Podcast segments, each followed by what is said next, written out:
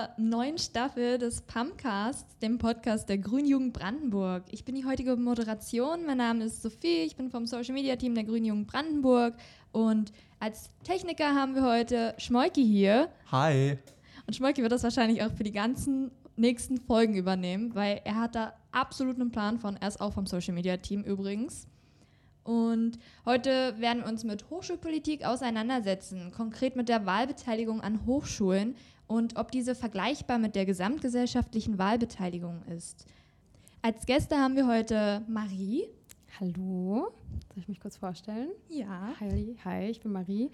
Äh, ich studiere an der Uni Potsdam Grundschullehramt, bin jetzt im Master und bin seit ein paar Jahren in der Grünen Hochschulgruppe aktiv. Ähm, bin auch im Studierendenparlament und ja, ich freue mich hier zu sein. Schön. Und als zweiten Gast haben wir heute Per. Hey. Ja, also ähm, ich bin Per. Ich studiere an der Europa-Uni in Frankfurt oder Recht und Politik. Und ich bin seit März diesen Jahres im AStA der Viadrina engagiert. Schön. Also ich freue mich, dass ihr heute hier seid und äh, mit uns eine Folge zum Thema Hochschulpolitik aufnehmt. Ähm, inhaltlich setzen wir uns heute wie gesagt, mit dem Thema Hochschulpolitik auseinander. Dadurch, also dafür fangen wir erstmal an mit den Grundlagen, dass wir erstmal darüber gehen, was ist Hochschulpolitik eigentlich und die jeweiligen Hochschulgruppen auch vorstellen. Danach reden wir ein wenig über den Wahlkampf. Das ist bei beiden Hochschulgruppen nicht allzu lange her.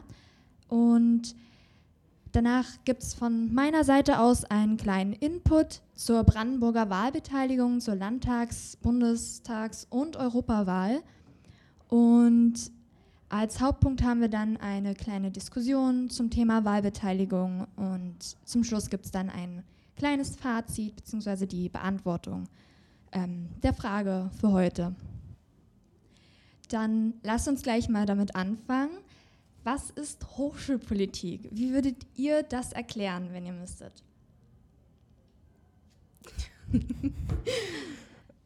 ja, Per? Es ist, glaube ich, relativ schwer, das so prägnant in einem Satz zu sagen, weil Hochschulpolitik wirklich äh, vielfältig ist. Aber primär ähm, ist es ja so, dass die Studierenden an der Universität ähm, sich selbst verwalten können. Bedeutet, ähm, es geht ganz, ganz viel darum, dass ähm, Studierende das Leben an der Uni mitgestalten können. Und das fängt an beispielsweise, wenn es darum geht, ähm, Projektförderung oder sowas zu machen. Also es gibt ja Initiativen an Universitäten und die werden aus der Hochschulpolitik ganz oft finanziell gefördert. Geht dann aber tatsächlich auch über ähm, Verwaltungsaufgaben, also beispielsweise ähm, Zuschüsse für Semesterticket, die Verhandlungen des Semestertickets selbst. Das machen nicht die Universitäten, sondern die Studierendenschaften immer. Und ähm, Bildungsveranstaltungen, gerade auch im politischen Bereich, ganz viel. Und ähm, im Grunde genommen ist es, glaube ich, einfacher zu sagen, was Hochschulpolitik nicht ist, weil wirklich super viele Dinge über die HOPO laufen an den Unis in Deutschland. Okay, und HOPO ist die Abkürzung für Hochschulpolitik, habe ich jetzt verstanden. Genau. Super, okay. Marie, möchtest du ergänzen oder? Nee, ich fand es war sehr gut zusammengefasst. Es okay. ist äh, sehr, sehr viel an der Uni und eigentlich können Studis sehr, sehr viel mitgestalten. Super. Genau. Ähm, für was stehen die Grüne Hochschulgruppe und äh, Campus Grün Viadrina? Beziehungsweise was sind die Themen, äh, mit denen ihr euch beschäftigt? Mhm. Ähm, genau, die Grüne Hochschulgruppe in Potsdam ist gerade so ein bisschen dabei, sich neu zu finden und deren Kernpunkte ähm, neu auszuloten, weil wir sehr viele neue Menschen dazu bekommen haben und wir festgestellt haben, unsere Agenda ist schon ein paar Jahre her, dass wir uns so detailliert angeguckt haben und sind ja immer offen für neuen Input und da sind wir gerade so ein bisschen dabei. Wir haben uns gerade jetzt ähm, in den letzten Wochen haben wir gemerkt, es ist wichtig, dass die Studis äh, in einen intensiveren Austausch untereinander kommen, dass wir wissen, wo müssen wir eigentlich hin, wo kann man sich melden, wenn man irgendein Problem hat. Ähm, das war uns ganz wichtig, ähm, dass wir da einen, ähm, eine Ansprechperson im AStA festlegen, was wir geschafft haben. Und ansonsten ist ein, uns ein großes Anliegen, dass die Verpflichtung zu Tierversuchen in Studiengängen abgeschafft wird, ähm, weil wir das im 21. Jahrhundert nicht mehr okay finden, dass Studis ähm, dazu gedrängt werden, Tierversuche durchzuführen, weil es digitale Alternativen gibt. Genau, wir wollen auch ähm, ein elternunabhängiges BAföG. Dafür stehen wir ein, für das 365 Euro Semesterticket. Ähm, mehr Fahrradplätze bei uns am Campus, sind sehr, sehr viele Parkplätze und der Campus ist sehr, sehr autolastig was nicht sein muss ähm, heutzutage mehr. Ähm, genau, das war so kurz und knapp. okay, das hört sich schon mal sehr, sehr interessant an. Per, wofür steht Campusgrün Viadrina? Ja, also Campusgrün Viadrina vielleicht zur Einordnung gibt es tatsächlich so noch gar nicht so lange. Ähm, wir haben uns erst im vergangenen Wintersemester gegründet. Ähm, tatsächlich sind einige Punkte auch gleich mit denen von der GHG Potsdam, beispielsweise bei so uniübergreifenden Themen wie BAföG zum Beispiel. Ähm, ich denke, dass man tatsächlich relativ ähnliche Forderungen hat und dann gibt es natürlich auch Dinge, die wir bei uns an der Uni ähm, verändern möchten. Ähm, das fängt an im Bereich Nachhaltigkeit, bei einem besseren Mülltrennungssystem. Es gibt Bemühungen, tatsächlich die Mensa auch nachhaltiger zu gestalten. Und das geht dann natürlich auch ganz viel über den Bereich Verkehr. Ähm, Frankfurt-Oder ist ja als Studienstandort sehr abhängig vom Semesterticket, da wir super viele Studis haben, die aus Berlin kommen. Und ähm, dazu kann man dann natürlich auch noch Punkte nehmen wie die Digitalisierung der Lehre, dass das, was man gerade während Corona erreicht hat, jetzt nicht einfach wieder wegfällt. Und auch allgemein natürlich, dass Frankfurt oder als Studienstandort attraktiver wird. Also bei uns in der Uni ist ja die Situation, dass ähm, ein sehr großer Teil tatsächlich nicht in Frankfurt oder lebt, sondern pendelt. Und ähm, daran haben wir auch jetzt im Stupa-Wahlkampf gearbeitet. Okay, das hört sich auch wirklich sehr interessant an. Da ähm, stellt sich natürlich die Frage, liebe Marie, du hast ja schon Abkürzungen benutzt, wie zum Beispiel das AStA. Ähm, was für Institutionen gibt es eigentlich im Bereich der Hochschulpolitik? Also, wir haben in der Hochschulpolitik in der selbstverwalteten Studierendenschaft einmal das Studierendenparlament, was als Stupa abgekürzt wird und auch als Legislative betrachtet werden kann, und einmal als Exekutive den AStA, den Allgemeinen Studierendenausschuss. Und die Stupa-Aufgaben sind sehr organisatorisch. Ähm, wir gucken, dass ähm, alles richtig läuft im AStA. Wir wählen die AStA-Referentinnen, wir setzen die Referate.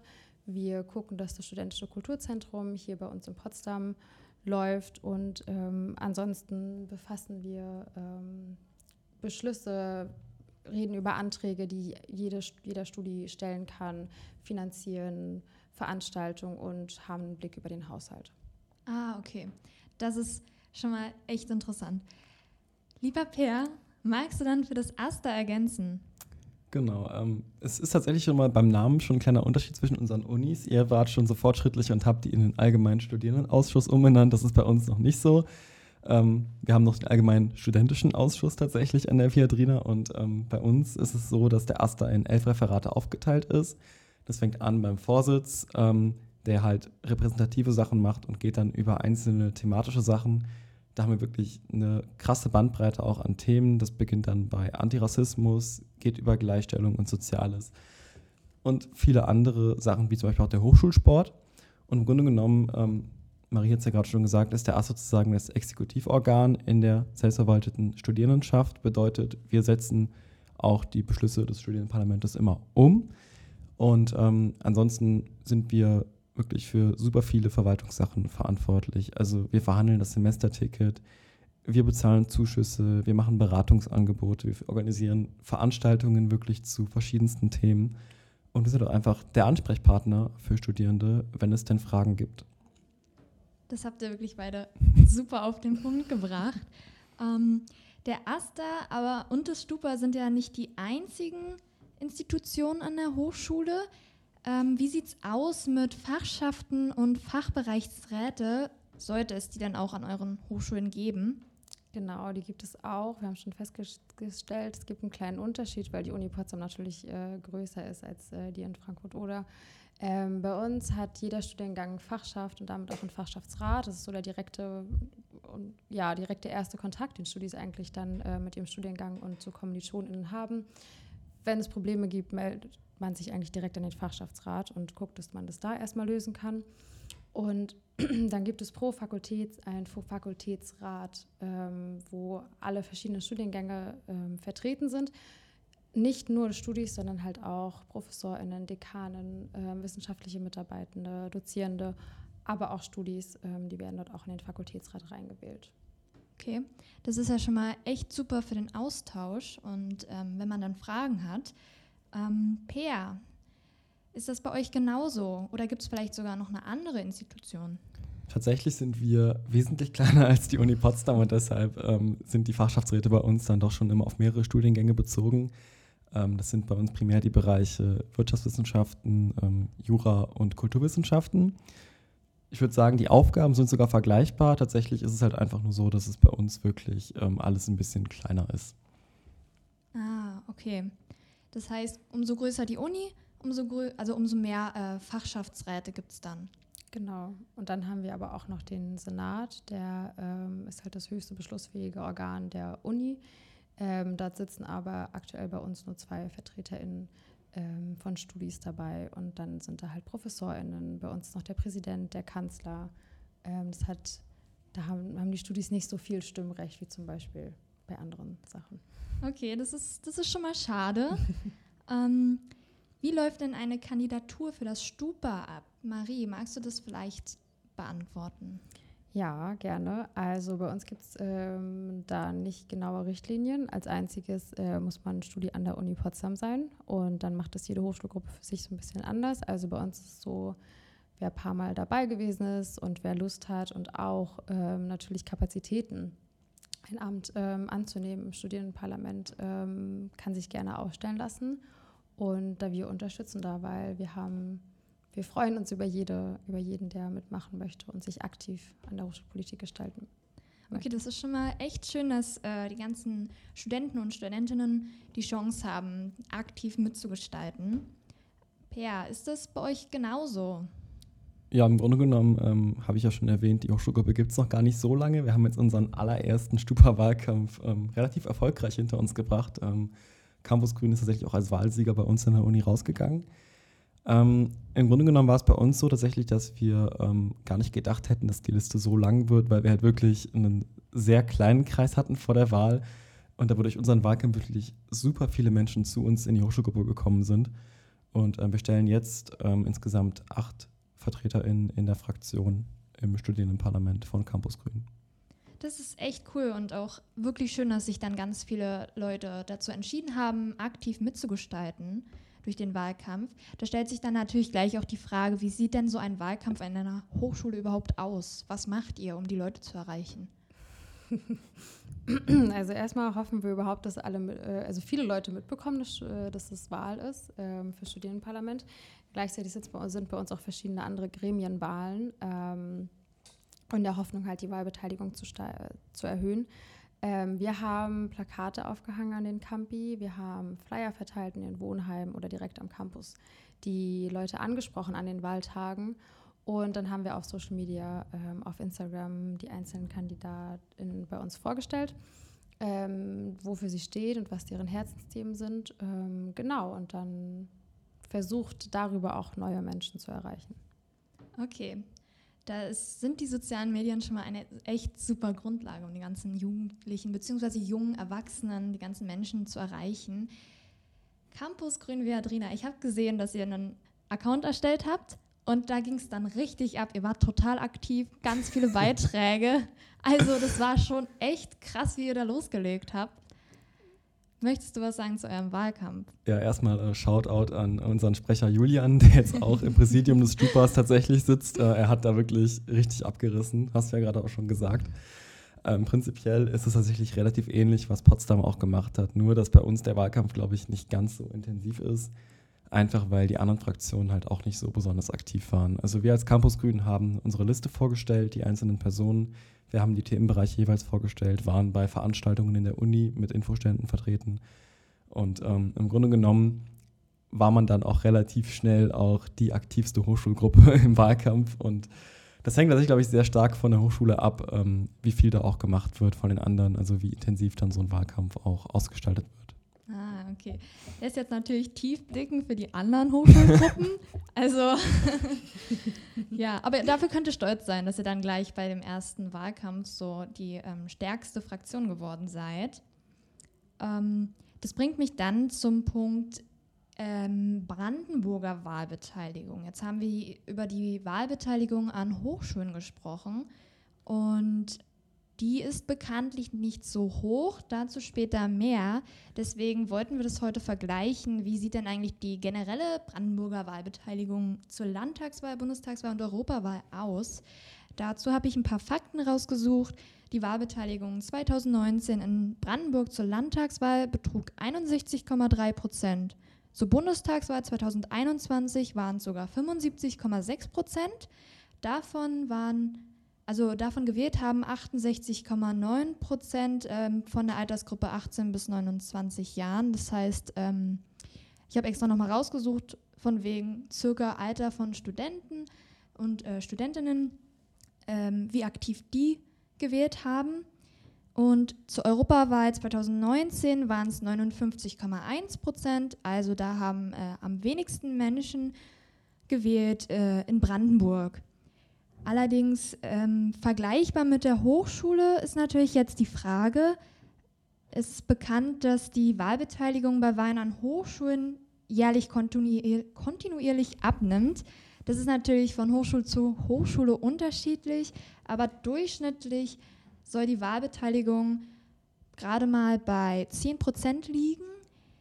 Wie, wie, seht ihr das? Wie war die Wahlbeteiligung dieses Jahr bei euch?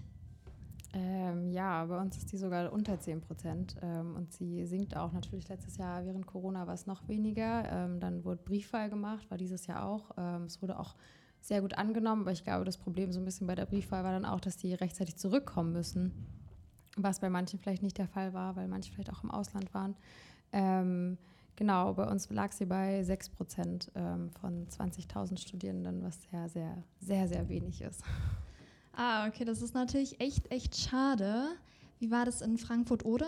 Wir waren besser als die Uni Potsdam tatsächlich. ähm, das ist super. Also wir haben, ich habe es gerade mal rausgesucht, wir hatten eine Wahlbeteiligung von 9,51 Prozent. Das ist für die Viadrina aber auch wirklich, gerade nach den Corona-Jahren, Marie hat es gesagt, sehr gut. Ähm, eigentlich lässt sich das auch relativ ähm, gut vergleichen zwischen den Fachbereichen jeweils. Also in der juristischen Fakultät wählten halt am Abstand die meisten Menschen während es im wirtschaftswissenschaftlichen Bereich eher nicht so der Fall ist.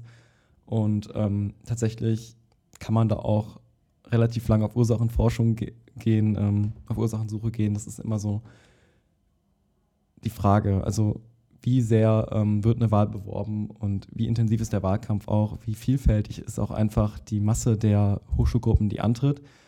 Und ähm, ich glaube tatsächlich, dass man ähm, einfach auch so ein bisschen damit leben muss, dass das nun mal unter dem Durchschnitt von politischen Wahlen ist, weil es auch einfach ein viel kleinerer Rahmen ist.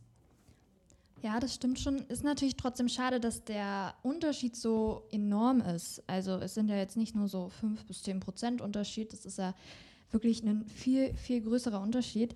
Dann ähm, stellt man natürlich auch selbst so die Frage von wegen, kann, wie kann man die Studierenden und auch die Angestellten motivieren, ihre Stimme abzugeben? Also was, was könnte man machen oder was hat sich bisher bewährt?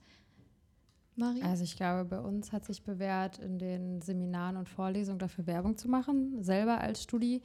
Was natürlich schwierig ist, ähm, dann auch wirklich nur darauf zu sagen, also dabei zu bleiben, es ist Wahl für Studierendenparlament und seine eigene Hochschulgruppe und seinen eigenen Namen nicht so versuchen, so direkt ins Licht zu rücken, weil man ja natürlich auch in erster Linie möchte, dass Leute wählen gehen. Und ähm, natürlich möchte, möchten wir und möchte ich auch, dass sie dann mich oder die Grüne Hochschulgruppe wählen.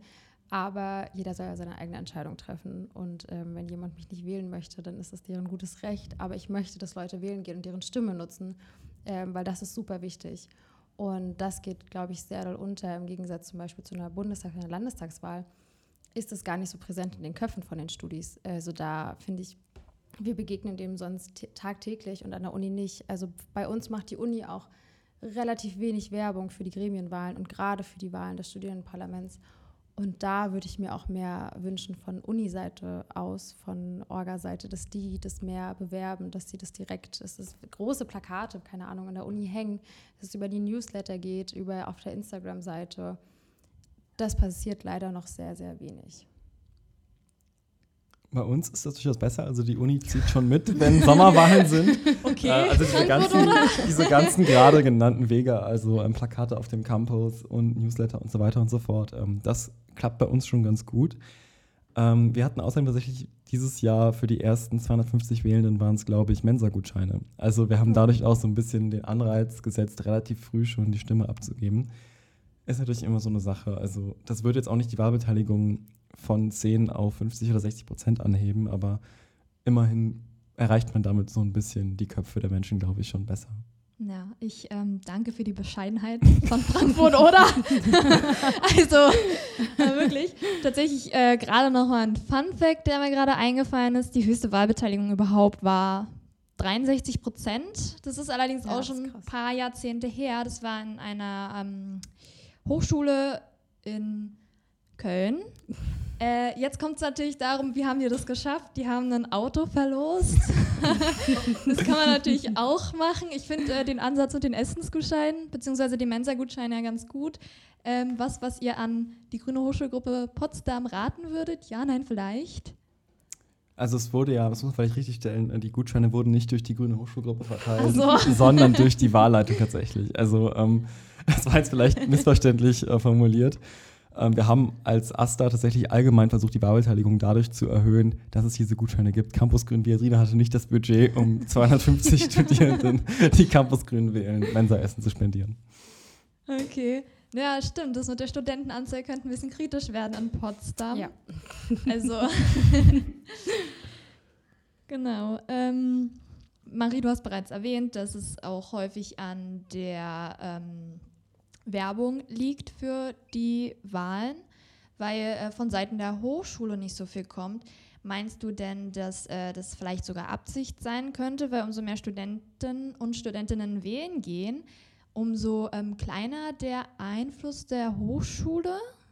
Ja, sehr gute Frage. Ich glaube, wir haben uns alle schon mal die Frage gestellt, ähm, warum die Uni da nicht mehr macht. Ähm, ich kann, ich weiß es absolut nicht, weil die Leute, die da arbeiten, die in, dem Öffentlich in der Öffentlichkeitsarbeit von der Uni arbeiten, kenne ich auch nicht persönlich. Ähm, und ich weiß nicht, was die da für einen für Vorteil von haben, wenn ähm, bei uns wenig Wahlbeteiligung ist. Ähm, aber was natürlich ist, wir haben einen studentischen Wahlausschuss, der die Wahlen organisiert. Die könnten natürlich auch mehr machen. Aber so eine Wahl zu organisieren, ist halt auch schon nicht ohne. Und es sind nur ein paar Leute, die das auch alles ehrenamtlich machen. Die bekommen eine kleine Aufwandsentschädigung, die machen das nebenbei neben dem Studium. Wir sind sowieso dankbar, dass es Leute überhaupt machen. Und das ist so ein Punkt, ich weiß nicht, vielleicht noch mehr vergüten oder noch mal anders wertschätzen äh, in dem Moment, wenn man sich vielleicht auch auf der Ebene engagiert in der Uni, dass es da bessere Möglichkeiten zum Beispiel über Studi Plus auch gibt, äh, dass man sich das anrechnen lassen kann, ähm, um sowieso, um dadurch auch mehr ähm, die Hochschulpolitik an der Uni sichtbar zu machen weil die allgemein super unsichtbar ist, so ein bisschen für ganz, ganz viele Studierende. Also wenn ich das in meinem Studiengang erzähle, so was, was ist das, was ist das Stupa, was ist das Aster, was ist der Aster, ähm, dass man da ein bisschen vielleicht schon in den ersten Wochen mehr vorstellt, ähm, dass das einfach viel, viel präsenter ist, dass man gleich weiß, okay, das sind die Leute, die sind im Studierendenparlament, das sind die Leute, die sind im AStA und ich kann die Leute tatsächlich ins Studierendenparlament wählen. Das sind nicht einfach irgendwelche, die da einfach drin sind. Nee, ich mache das mit meiner Stimme. Also viel, viel früher anfangen, Leute für Hochschulpolitik zu interessieren und vielleicht auch Gesichter zeigen, so ein bisschen. Und gar nicht nur auf die Wahl zu beschränken, sondern viel, viel größer. Das hast du super erklärt. Ich habe absolut vergessen. Ich wollte, sagen, also ich wollte zwei Fragen stellen an der Stelle und auch ein bisschen zu dir überleiten. Allerdings habe ich die Fragen leider so ein bisschen vergessen. Zwischenzeitlich. ich musste angewöhnen, das mal aufzuschreiben. Also wirklich, das ist, ich bin aber glücklich so schnell im Tippen am Handy. Äh, ja, gut. Ähm, das ist dann wahrscheinlich in, ist es in Frankfurt oder machbarer, weil die Uni kleiner ist? Wenn man jetzt mal sagen würde, Leute, ein bisschen mehr Transparenz da von wegen wann, wie, Wahl? Also ich glaube tatsächlich, dass Transparenz nicht das Problem ist. Ich glaube, dass ähm, die Hochschulpolitik für Außenstehende, die da nicht wirklich mit sehr viel Herzblut dabei sind, einfach auch sehr komplex ist. Also ich würde jetzt, glaube ich, wenn ich nicht Studi wäre, der eh sich damit auseinandersetzt, nur sehr wenig Bock darauf haben, mir eine Haushaltslesung oder sowas reinzuziehen. Und im Grunde genommen ähm, ist es, glaube ich, einfach relativ schwierig, dann immer Leute so zu begeistern. Aber ich glaube prinzipiell nicht, dass die Hochschulpolitik ein Transparenzproblem hat, weil wirklich alles eigentlich sehr transparent gemacht wird. Ja, von Seiten der äh, Studierenden, die das dann über die sozialen Medien verbreiten, soweit ich weiß von der Uni an sich, kommt da dann auch etwas? Du hast gesagt, bei euch kein Newsletter, wäre aber zumindest echt cool, beziehungsweise, dass die Information rumgeschickt wird. Genau, also der Aster hat einen Newsletter, ähm, da werden Infos rumgeschickt. Ähm, ich kann nicht sagen, wie viele den lesen, ähm, weil man natürlich als Studie auch viele E-Mails bekommt. Aber ähm, ich meine, die Uni hat einen Instagram-Account und da könnte man auch einfach die studentische Selbstverwaltung ein bisschen mehr bewerben. Das Stupa nach der Wahl zum Beispiel vorstellen oder AStA-ReferentInnen vorstellen. Ähm, genau, das wäre, glaube ich, eine Möglichkeit. Und ich stimme dir zu, es ist sehr, sehr komplex. Wir haben das vorhin festgestellt, als wir die verschiedenen Gremien uns durchgegangen sind und erstmal überlegt haben, hm, wer ist überhaupt für was verantwortlich. Das ist ja schon schwierig. Ähm, und da könnte man, glaube ich, auch vielleicht so ein bisschen wie so einen Leitfaden den äh, Studis mehr an die Hand geben. Ähm, und da würde ich mir genau allgemein von der Uni mehr wünschen, weil wir machen das alle ehrenamtlich. Wir studieren alle eigentlich Vollzeit. Und ähm, wir machen das natürlich gerne, aber würden uns natürlich auch über Unterstützung freuen. Das stimmt, das kann ich mir auch wirklich absolut vorstellen, dass es da schon schön wäre, wenn man sich beim Wahlkampf so komplett reinhängt und dann als Ergebnis so 6% kommen, ist es wahrscheinlich schon echt schade, wenn man da wirklich mit Herzblut dabei ist. Und ich verfolge eure sozialen Medien natürlich. ähm, ich sehe, dass ihr euch da wirklich reinhängt, wenn ich dann sehe, so diese geführten Mitternachtsaktionen von wegen, wir gehen mal noch eine Runde Plakate aufhängen. ich, ja. ich erinnere mich zurück, das gab da so eine Story. Ja, es war auch einfach nur, ja, Vielleicht war es auch ein bisschen schlecht organisiert, aber wir haben alles gegeben. Ja, voller Einsatz. Ja. Das mit dem schlecht organisieren, das wollte ich gerade gar nicht sagen. Ich wollte nur sagen, dass ihr euch mit Herzblut da reinhängt. Ja, voll, weil es uns einfach auch sehr wichtig ist. Und ich meine, das haben wir auch gezeigt, dass wir die drei Tage, als die Stupawahl war, fast äh, mit fast den ganzen Tag auf den Campis verbracht haben und mit Leuten geredet haben und eigentlich aufgeklärt haben. Also es war ich weiß nicht, Hälfte, Hälfte, Hälfte Wahlwerbung für uns als Hochschulgruppe und die Hälfte Werbung überhaupt für studentische Selbstverwaltung, für Studierendenparlament. Und da hat man gesehen, uff, viele wissen gar nicht, was wir hier machen. Okay. Meinst du dann, es wäre vielleicht angebracht, wenn es, ähm, wie gesagt, du hast gesagt, wenn man es den Erstis näher bringt, das sind äh, die Studierenden, die neu an die Unis kommen, für die Schüler und Schülerinnen, die das nicht wissen. Ähm, wenn man denen vielleicht so eine Infoveranstaltung bietet, wobei sich dann natürlich auch die Frage stellt, wenn man gerade anfängt zu studieren, ob man dann ähm, an so einer Veranstaltung überhaupt teilnimmt. Ich meine, es ist ein neuer Lebensabschnitt. Wie würdet ihr das bewerten oder habt ihr da vielleicht sogar Ideen, wie man sowas umsetzen könnte in der Zukunft? Also tatsächlich gibt es schon tatsächlich, glaube ich, gute Angebote für Erstis, die aus der HOPO direkt kommen. Also die Organisation dieser Ersti-Wochen, die erfolgt ja eben durch studentische Gremien. Das ist ja in der Regel keine Uni-Veranstaltung. Und ähm, bei uns beispielsweise gibt es auch Angebote explizit für Erstis. Ähm, einer der Fachschaftsräte bei uns macht zum Beispiel eine Stundenplanberatung für Erstis. Und ich glaube, dass man damit eigentlich auf einem ganz guten Weg ist. Total. Also ich würde aber sagen, da erreicht man, da machst du halt die Sichtbarkeit für Fachschaftsräte ganz groß, aber darüber passieren, sind ja noch mehr Gremien. Ähm, und ich glaube, das wäre auch wichtig, das so ein bisschen vielleicht mal miteinander zu verknüpfen oder zu sagen, die studentische Selbstverwaltung stellt sich vor, der AStA stellt sich nochmal vor. Klar, die sind dann auch vielleicht ein bisschen überrumpelt, aber ich glaube, gerade die Beratungsangebote wären total wichtig vorzustellen für den AStA, weil viele wissen gar nicht, wie viele Beratungsangebote es bei uns an der Uni von AStA-Seite, also von für Studis gibt ähm, und dass sie für jeden nutzbar sind. Und da gehen manchmal ganz, ganz viele Möglichkeiten, finde ich, verloren und viele sitzen dann da und bekommen gar nicht die Hilfe, die ihnen eigentlich zusteht. Das stimmt. Okay, und ähm, da stimme ich dir auch absolut zu.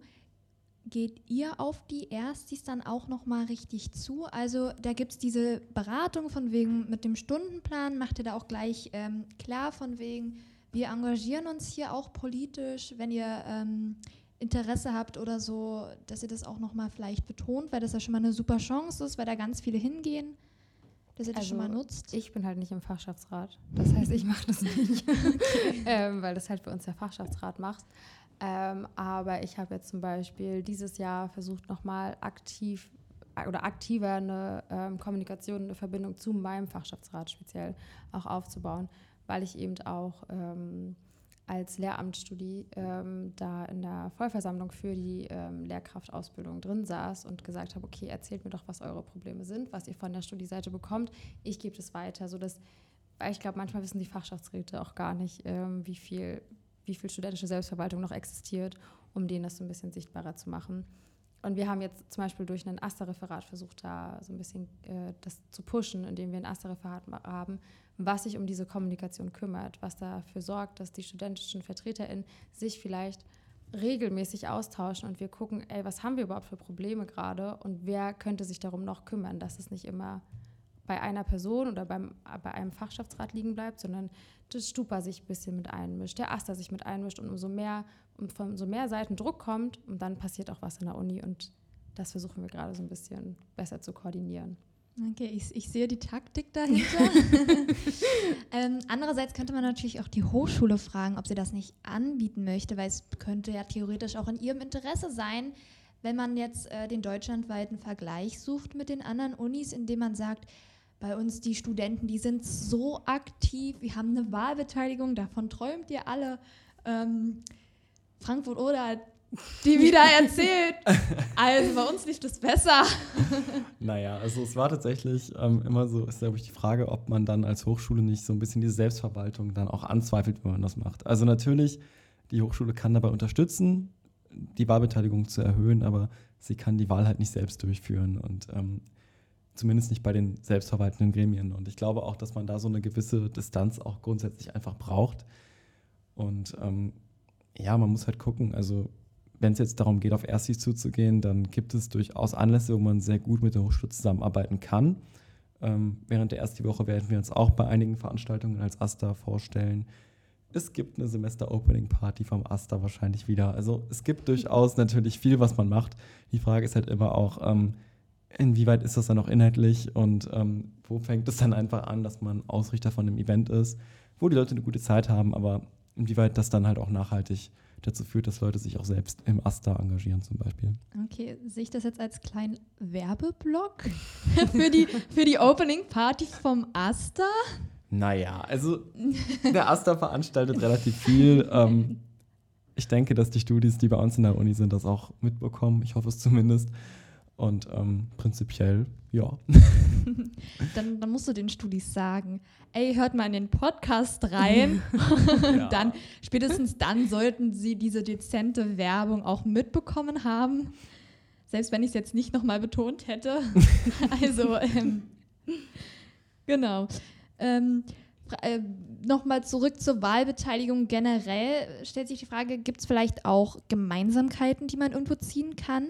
Wir haben bisher ganz viel über Unterschiede geredet, aber Gemeinsamkeiten, vielleicht im Wahlkampf, wie der so abläuft oder. Also ich glaube, Wahlkampf bewährt sich immer eins zu eins mit Leuten reden, ähm, aktiv auf Menschen zugehen und ähm, denen erklären, wofür stehen wir. Ich glaube auch dieses Gesicht zu ordnen ist total wichtig äh, für Menschen, dass die sehen, ah, guck mal, ich habe mit der und der Person gesprochen und die engagiert sich da und dafür bei der Hochschulgruppe, bei der Partei. Ähm, und dann auch aktiv fragen, was beschäftigt dich gerade? Was ist bei dir, was ist los? Was, und dann versuchen ins Gespräch zu kommen, zu sehen, ach guck mal, das haben wir auf der Agenda, das können, wollen wir dagegen tun, dafür stehen wir ein, ähm, um die da so ein bisschen direkt abzuholen. Und dann ist es nicht mehr so anonym über irgendeinen Flyer oder ein Plakat. Das ist auch, bin ich der Meinung, immer noch total wichtig, ähm, um so Leute beim Vorbeilaufen oder so ähm, mit zu catchen. Aber ich glaube, der direkte Austausch ist immer noch der wichtigste. Da stimme ich dir absolut zu. Also dadurch bekommt das alles ja auch ein Gesicht. Also es sind nicht die VertreterInnen, wie sehen die denn aus? da wissen die Leute, ach, eine, eine liebe und nette Marie. ach, die ist mir eigentlich total sympathisch, die würde ich schon gerne als Vertretung von mir sehen. Ähm, das macht das Ganze halt greifbarer, würde ich mal sagen. Per, du wolltest auch etwas dazu sagen. Ja, ich glaube tatsächlich, dass es relativ gut auf den Punkt gebracht wurde von Marie. Und was vielleicht auch noch anmerken kann, ist, im Vergleich zur großen Politik in Anführungsstrichen ist es ja auch so, dass die studentischen ähm, VertreterInnen eigentlich wirklich sehr nah an einem dran sind. Man studiert ja mit diesen Menschen zusammen und ich glaube auch, dass das dadurch eigentlich relativ gut greifbar ist. Ja, okay. Und das sind ja meistens auch Themen, die jetzt wirklich ganz viel mit dem Alltag der Studenten zu tun hat. Also wenn wir jetzt Semesterticket und so weiter gehört haben, das ist ja wirklich prägend auch für die meisten äh, Studenten. Da, ja. Absolut. Also man hat einfach ähm, super viele Dinge, die ähm, das Studium an einer Uni beeinflussen können. Und natürlich läuft nicht alles perfekt. So, das wäre auch, glaube ich, völlig ähm, vermessen, jetzt zu sagen, so studieren an deutschen Unis ist super, es muss sich überhaupt nichts tun. Ganz im Gegenteil, wir haben riesige Baustellen. Die BAföG-Reform ist da nur der Anfang. Oder natürlich auch im Bereich Mobilität so. Also, mhm. wenn ich höre, dass Potsdam so einen krass ähm, mit Autos zugestellten Campus hat, dann ist das halt auch einfach so unbedingt notwendig, dass da was passiert. Auf der anderen Seite ähm, finde ich es aber auch super, dass Hochschulpolitik so viele verschiedene Dinge umfasst. Also es fängt an bei kleinsten Initiativen bei uns, wo sich vielleicht 20 oder 30 Studis zusammentun und dann eine Projektförderung erhalten und dadurch halt ihre Arbeit gut machen können und geht halt wirklich hoch bis zu diesen ganz großen Fragen, ähm, Semesterticket und all solche Geschichten. Genau, ich glaube, man kann auch so ein bisschen den Studis zeigen, es ist sehr nahbar. Also wir sind, wie du schon sagst, nicht total weit weg, sondern wir studieren ganz oft das Gleiche. Ähm, wir haben die gleichen Probleme und ganz oft fängt es an, dass man ins Gespräch kommt und merkt, oh, das stört mich auch total in dem Studiengang gerade. Das, warum ist das so? Und da ähm, sind wir dann ganz oft so, ey, man kann das ändern. Ey, wir können darüber reden. Wir können im Fakultätsrat, wir können im Senat, wir können auch als Stupa darüber reden. Ähm, auch im AStA gibt es dafür Menschen.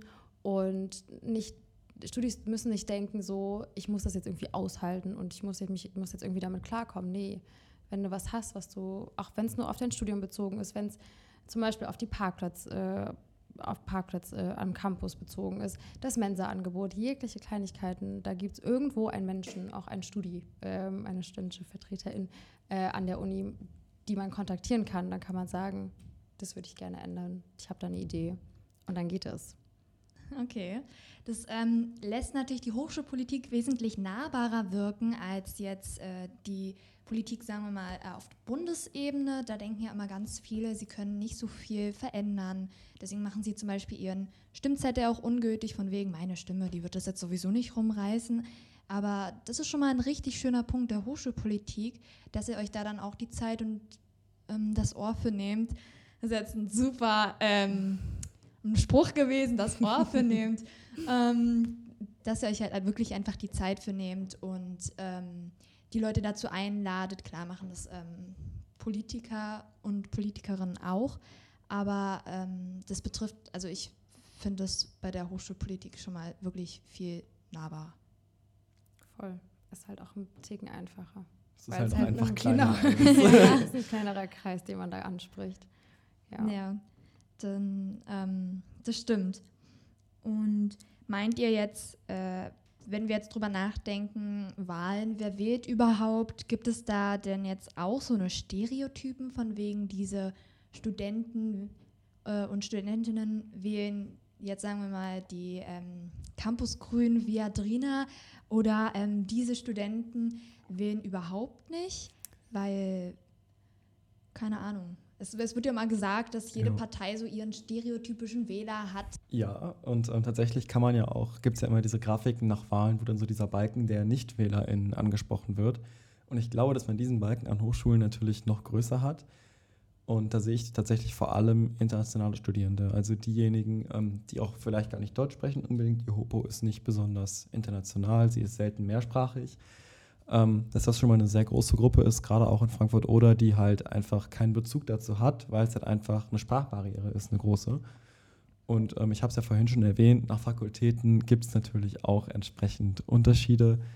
Und ähm, dass die juristische Fakultät, wo man ja im Prinzip auch viele Dinge über das Wahlrecht und so weiter lernt im Studium, ähm, eine sehr hohe Wahlbeteiligung hat, das ist dann halt auch irgendwie so ein bisschen zwangsläufig. Okay, an der Stelle muss man natürlich auch anhängen, dass äh, die Viadrina für Europapolitik mitunter als Studiengang sehr bekannt ist. Da gehen ganz viele hin, die Politikwissenschaft oder eben Europapolitik äh, studieren. Da kann ich mir durchaus vorstellen, dass äh, das dann auch sehr international angehaucht ist. Ist es denn bei der ähm, Uni Potsdam genauso? Die ist eher bekannt für Lehramt. Genau, ähm, also das mit den internationalen Studis stimme ich zu ist ein großes Problem, glaube ich, ähm, dass, noch, äh, dass man die noch nicht so gut anspricht. Ähm, das sollte sich auf jeden Fall ändern. Und genau, bei uns sind sehr viele Lehrämter so wie ich auch. Ähm, und ich weiß, meine Fakultät hat eine absolut nicht gute Wahlbeteiligung. Ich habe keine Ahnung, ob das Klischee Lehramt ist. Ich, ich kann es wirklich nicht sagen. Ich weiß, mit den Leuten, mit denen ich aus meinem Studiengang spreche, die sind auch immer so echt krass was. Ähm, und ich versuche dann immer sehr viel Werbung in Seminaren, Vorlesungen dafür zu machen, aber ähm, ist natürlich auch schwierig. Ähm, und ansonsten ist es bei uns auch so, dass die juristische Fakultät eine sehr hohe Wahlbeteiligung hat. Ähm, die, die, die HPI-Fakultät, also das Hasso-Plattner-Institut, hat eine hohe Wahlbeteiligung. Die, die Politik studieren, haben eine hohe Wahlbeteiligung und die anderen. Das wäre auch traurig, wenn nicht. Ja, genau. ähm, also. Aber man muss bei denen auch sagen, die sind doch alle sehr aktiv in Hochschulgruppen, gerade die Juramenschen, ähm, weil die tatsächlich einen Freiversuch für ihren Staatsexamen bekommen, wenn die sich ein Jahr lang in der Hochschulpolitik engagiert haben und kein anderer hat das. Ähm, und tja, bei den anderen ist es leider sehr wenig. Okay, also ist der Stereotyp nicht von wegen der Mann Mitte 60, sondern eher so, oh, die Lehrämtler, die wählen wieder nicht. Ja, sehr schlecht gerade für meinen Studiengang, aber ich kann es gar nicht einschätzen, woran das liegt. Ähm, Vielleicht liegt es auch am Campus in Golm hinten ganz oft. Ähm, und da sind wir auch nicht so vertreten. So der Asta sitzt am Neuen Palais. Stupa-Sitzungen sind oft ähm, am Campus Griebnitzsee. Ich kann es nicht genau sagen, außer vielleicht sollte man da direkt noch mehr und direkter rein, weil eigentlich sollte man es sich ja von Lehramtsstudis wünschen, dass die sich dafür interessieren und da so ein bisschen drin sind und wissen, was abgeht. Das stimmt natürlich. was mir gerade eingefallen ist, die Uni in Potsdam, die hat ja mehrere Campi. Ist der Wahlkampf dadurch schwerer bzw. umständlicher, dadurch, dass er nicht nur an einem Wahlkampf führt, sondern eben an unterschiedlichen Orten in Potsdam verteilt? Ja, das ist eine organisatorische Meisterleistung, die wir da hinlegen, äh, indem wir erst überlegen, wie viele Plakate pro Campi ähm, dann überlegen, jetzt ein bisschen Insight, welcher Spruch auf welchen Campi, wer studiert dort, wie, wie wollen wir die Leute, mit was catchen wir sie. Ähm, und dann natürlich äh, planen, wer wann an welchem Campi steht und Flyer verteilt und mit den Leuten spricht, gerade so zu Mensa-Stoßzeiten. Und das ist natürlich dann immer ein bisschen tricky. Also natürlich die Leute, ähm, so wie ich die Lehramten äh, in Golm sind, so ich war dann die drei Tage in Golm. Man guckt halt, dass es mit den Studiengängen und mit den ähm, Vorlesungszeiten so ein bisschen passt. Und dann teilen wir uns auf. Und ähm, das ist schwierig und man ist dann nach drei Tagen auch ein bisschen geredet, aber es macht auch unfassbar viel Spaß. Also es ist genau das, dieser direkte Kontakt, der macht Spaß, äh, mit den Leuten dann zu quatschen. Und wir sind danach alle immer so ein bisschen, ah, eigentlich war es ganz geil, auch wenn es anstrengend war. Okay, da hat sich dann die Mitternachtsschicht gelohnt. Ja. ähm, in Frankfurt ist es da vielleicht ein bisschen leichter, den Wahlkampf zu führen, weil es nur ein Campus ist und es weniger Studenten gibt? Ja, sicher. Also wenn ich das so höre, dass man mehrere Wahlkämpfe führt und die auch inhaltlich aufeinander anpasst, ähm, da können wir jetzt, glaube ich, gerade nur von träumen oder auch glücklich sein, dass wir das nicht machen müssen, je nachdem, wie man das jetzt betrachten möchte. Ähm, wir haben tatsächlich eigentlich einen zentralen Campus für alle drei Fakultäten und im Grunde genommen ist es dadurch auch natürlich einfacher, präsent zu sein. Die liegen, Gebäude liegen alle sehr nah beieinander. Man muss sich auch, glaube ich, gar nicht so krass inhaltlich unterscheiden, je nachdem, wo man Wahlkampf macht. Und ich glaube schon, dass das in dem Fall jetzt natürlich dann auch eine Erleichterung ist. Okay, dann ähm, haben wir jetzt natürlich auch einiges gehört zum Thema, inwieweit ihr den Wahlkampf führt. Das heißt, wir haben gehört, dass ähm, Poster angeklebt werden, dass ihr mit den äh, Studenten und Studentinnen ins, in Gespräche geht, beziehungsweise in Gespräche kommt, ähm, ihre Sichten anhört, beziehungsweise auch euch auf sozialen Medien und Co. präsentiert. Ähm, gibt es noch etwas, was jetzt ähm, bei eurer Uni etwas Besonderes ist oder ähnelt sich der Wahlkampf an den Unis bis auf die drei ähm, Campi, die wir schon hatten, eigentlich schon oder eher nicht? Also, wenn ich es richtig verstanden habe, hattet ihr so eine Art Podiumsdiskussion dieses genau, Jahr? Ja. Genau, sowas gibt es bei uns nicht. Ähm, ich glaube, es liegt auch ein bisschen daran, dass in den letzten Jahren die Hochschulgruppen so ein bisschen auseinandergegangen sind und es sehr parteipolitisch wurde, wovon wir halt auch wegkommen wollen, weil die Grüne Hochschulgruppe ist nicht die Grünen, ähm, sondern wir sind eigenständig und wir haben unsere eigenen ähm, Themen, auch wenn wir den Namen mit drin haben. Ähm, und versuchen gerade so ein bisschen wieder zusammenzufinden. Und so eine Podiumsdiskussion würde ich mir auch wünschen, weil eben genau da sehr, man spricht sehr viele Leute an, man kann aktiv mit den Studis darüber diskutieren, die lernen einen direkt kennen und ähm, es ist nicht alles so anonymisiert. Ja, also diese Podiumsdiskussion, die du angesprochen hast, das war wirklich eine ganz gute Idee, glaube ich. Ähm, das wurde durch den AStA organisiert, bedeutet auch, dass das sozusagen parteineutral erstmal war, die Organisation.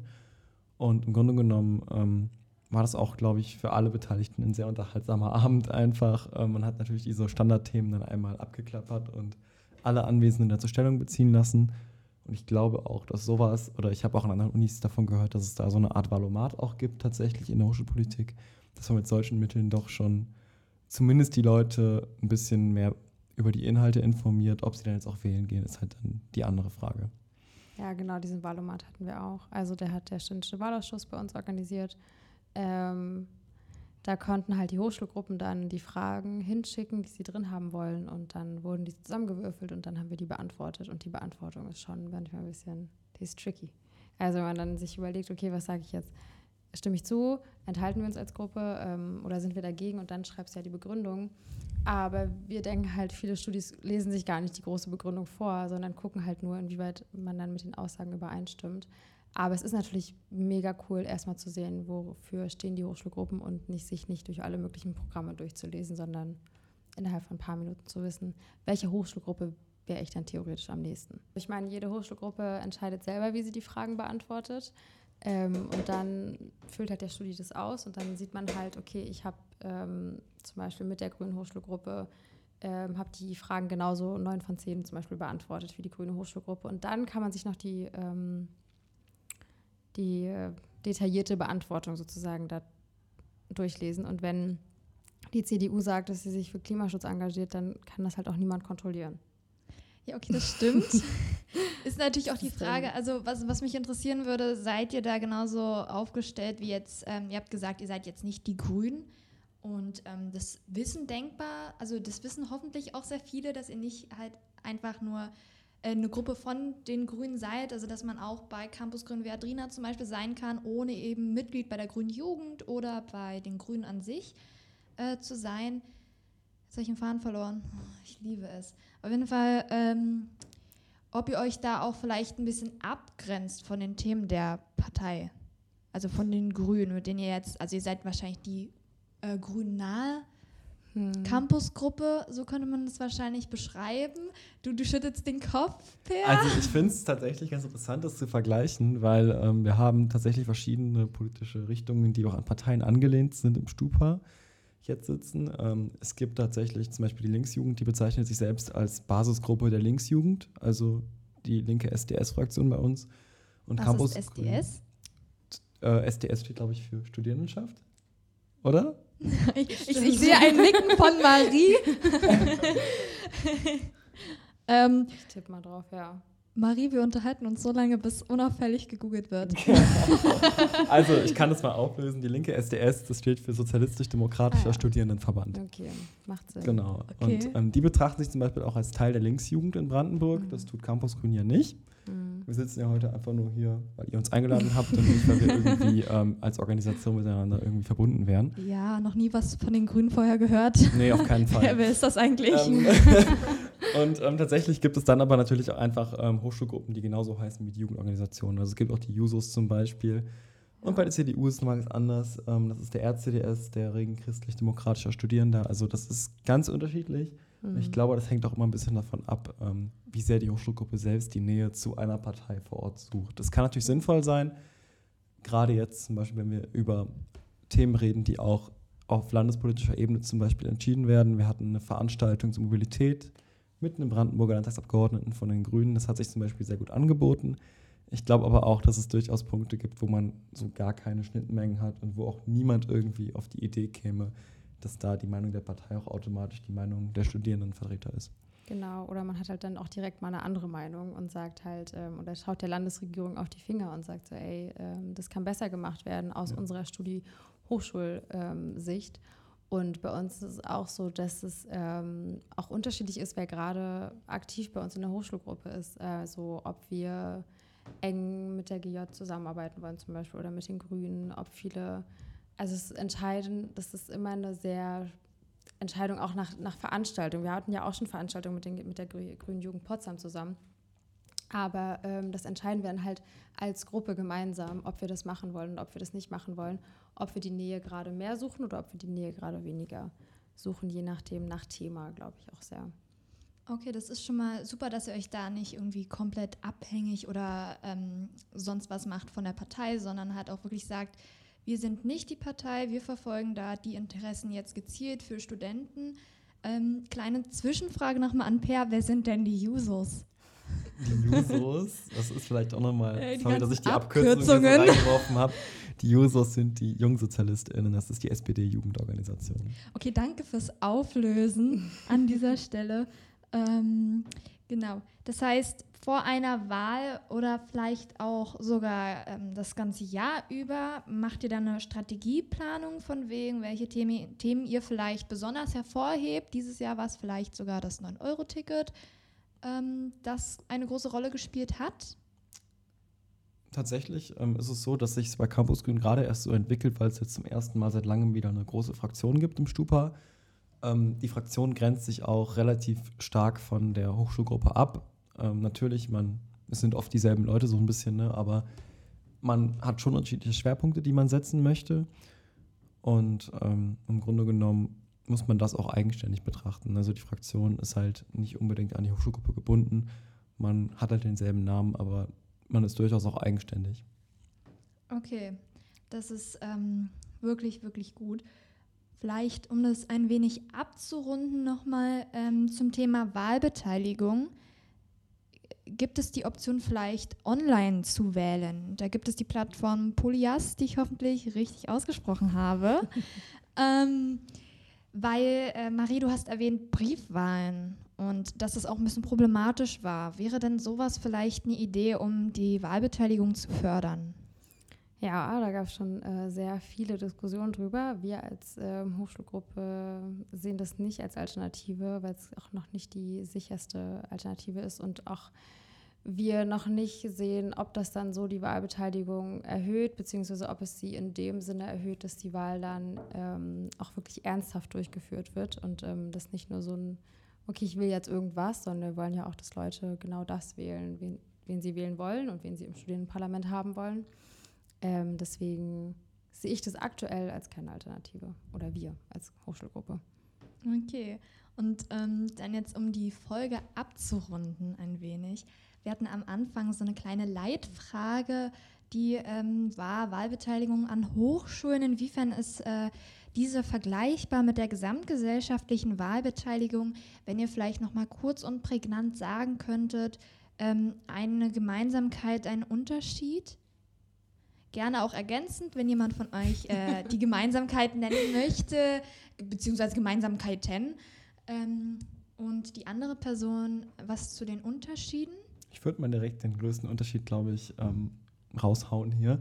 Ich glaube, der größte Unterschied besteht einfach darin, dass die Präsenz für so eine Wahl nicht so da ist. Also wenn eine Landtagswahl ist, da wird man ja mittlerweile auf allen Kanälen wirklich zugeballert damit man kann ja nicht mehr rausgehen, ohne praktisch darauf aufmerksam zu werden. Und ich glaube, dass das ein ganz entscheidender Punkt ist. Ähm, natürlich hängen in der Hochschule Wahlplakate, man sieht die Leute, wenn sie Wahlkampf machen, aber diese Präsenz im Alltag der Menschen ist, glaube ich, längst nicht so vorhanden wie bei einer großen politischen Wahl. Okay. Die Gemeinsamkeit, ich glaube, die Gemeinsamkeit ist, wenn man das so, ähm, so einfach so sagen kann, es wird immer Menschen geben, die nicht wählen gehen. Es wird immer Menschen geben, die sich dafür nicht äh, interessieren, weder auf Landes-, auf Bundes- noch auf Hochschulpolitikebene zum Beispiel. Ähm, und so sehr man sich dann, glaube ich, auch bemüht, man wird sie leider nicht erreichen. Und es ist super schade, aber ich weiß nicht. Ich finde es total schade, dass die Wahlbeteiligung bei uns so gering ist. Aber ich glaube, sie wird ähm, dann gesellschaftlich betrachtet immer noch geringer sein als zum Beispiel bei einer Landtagswahl, einfach weil du an der Uni gar nicht die Möglichkeiten hast, die Leute so zu erreichen. Und man versucht es ja bei der Landtagswahl eh schon und wir haben eh eine sehr, sowieso eine geringe Wahlbeteiligung. Und wie soll man das dann auf Uni-Ebene schaffen, ähm, wo so viele verschiedene Menschen in so vielen verschiedenen Studiengängen sind, das ist, glaube ich, gar nicht möglich. Da finde ich das natürlich aber auch äh, sehr schön, dass ihr euch trotzdem so viel Mühe gebt und äh, auch reinhängt. Immerhin wisst ihr, äh, Marie, du bist ja schon ähm, seit längerem in der Hochschulpolitik auch tätig, äh, dass die Ergebnisse manchmal ein bisschen äh, deprimierend sind, äh, ernüchternd, so in die Richtung. Ähm, da finde ich das wirklich ähm, sehr toll, dass ihr euch damit reinhängt und hoffe, dass auch in Zukunft immer mehr Leute dazukommen ich meine, die Welt ist im stetigen Wandel. Vielleicht gibt es irgendwann die 50 Prozent Wahlbeteiligung. Ein Traum. ja, man, darf, man darf träumen.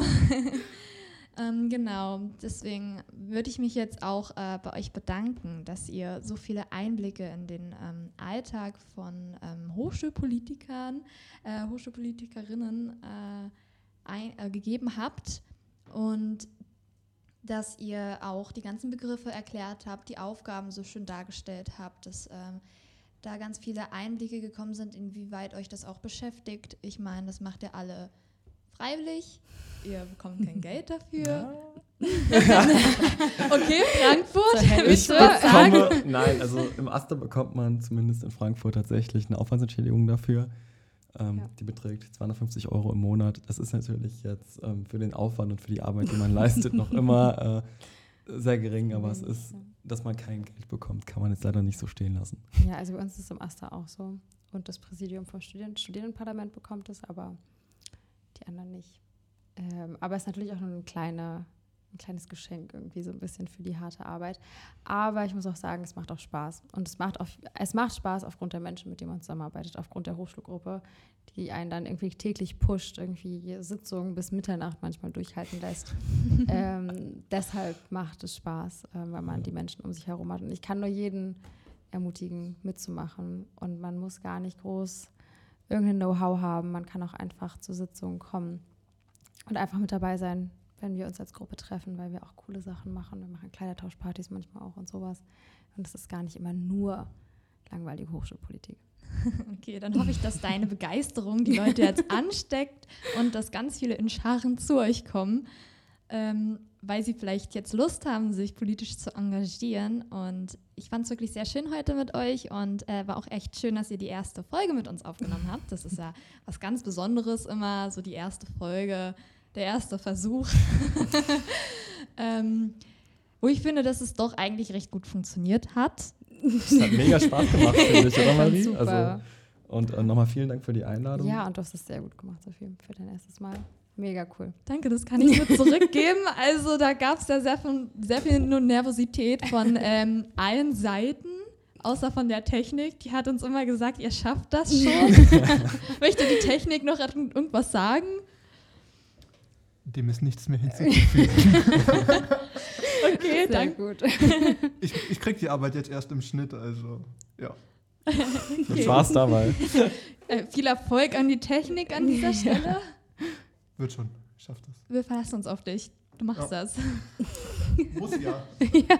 Auf jeden Fall immer wieder beeindruckend, wie viel Arbeit hinter so einem Podcast steckt. Ja. Also man muss an der Stelle wirklich mal Danke sagen an äh, das Pumpcast-Team von der GJBB. Das war super professionell. Voll. Die ganze Technik Und, hier. Ähm, also, das also, ist schon der Hammer. Wenn ihr das gerade sehen könntet, das ist schon. Äh ähm, siehe die Story der Grünen Brandenburg. Stimmt. Wenn, wenn, wir so über Werbung reden. Es gibt ja die Insights schon, wenn man sie dann sucht. Auf Instagram gj-brandenburg. Genau. Und ähm, nochmal vielen Dank. Und mir hat auf jeden Fall sehr viel Spaß gemacht. gemacht. Ja, auch viele, auch viele weitere Folgen. Oh, das freut uns natürlich zu hören. Und ähm, das war es dann auch für die heutige Folge.